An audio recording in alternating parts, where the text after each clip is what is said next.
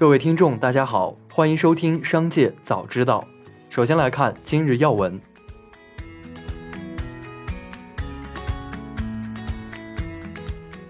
九月十六日下午，位于湖南长沙市区内的中国电信大楼发生火灾，现场浓烟滚滚，数十层楼体燃烧剧烈。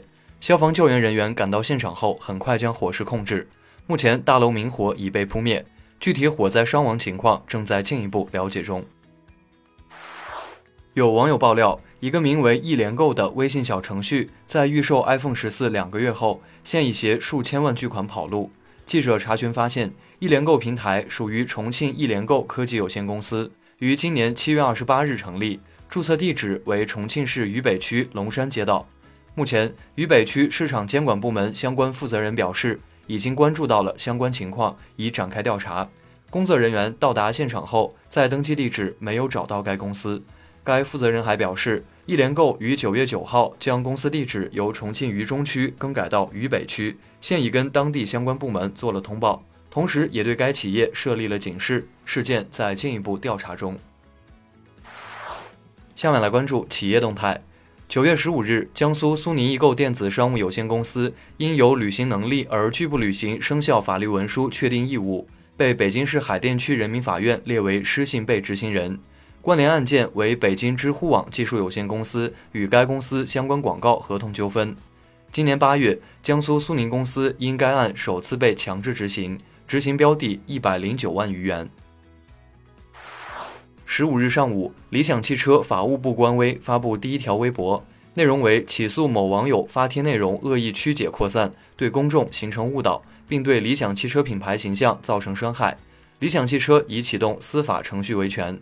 近日，理想汽车关联公司北京车和家信息技术有限公司申请注册多个商标，国际分类包括社会服务、广告销售。当前商标状态均为申请中。九月十六日，恒大集团宣布，恒驰五在天津工厂正式量产。据介绍，恒驰五于去年十二月三十日实现首车下线，七月六日开启全球预售，不到十五天订单超三点七万辆。今天正式量产，十月将开启交付。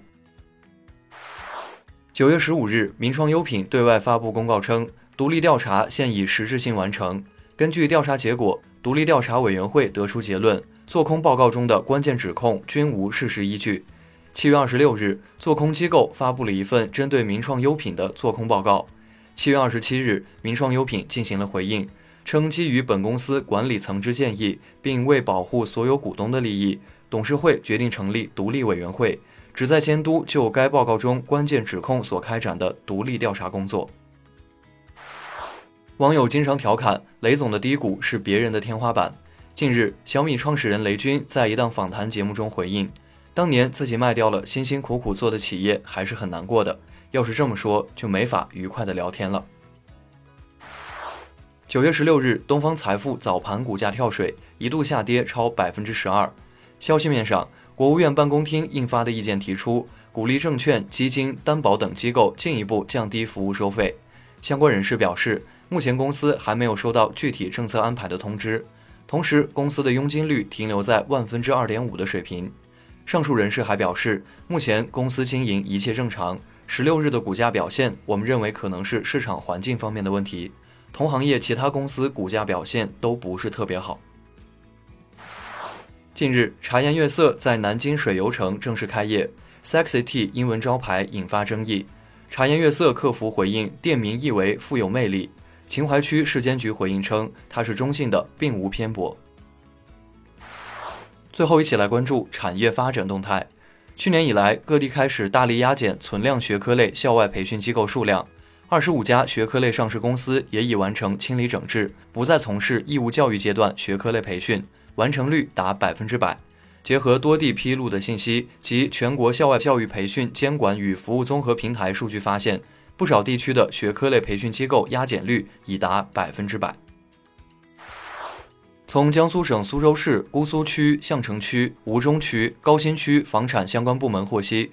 姑苏区、相城区、吴中区、高新区针对非户籍居民家庭的限购政策恢复至原政策执行，即非苏州户籍居民家庭购房条件为三年内在苏州连续缴纳六个月社保。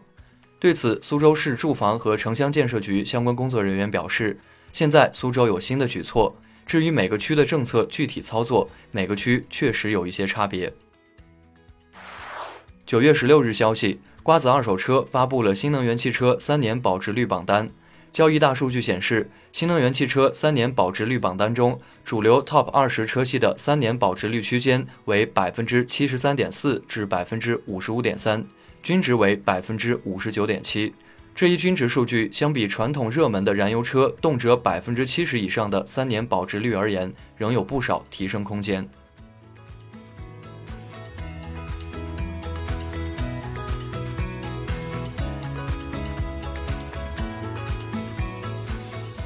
以上就是本次节目的全部内容，感谢您的收听，我们明天再会。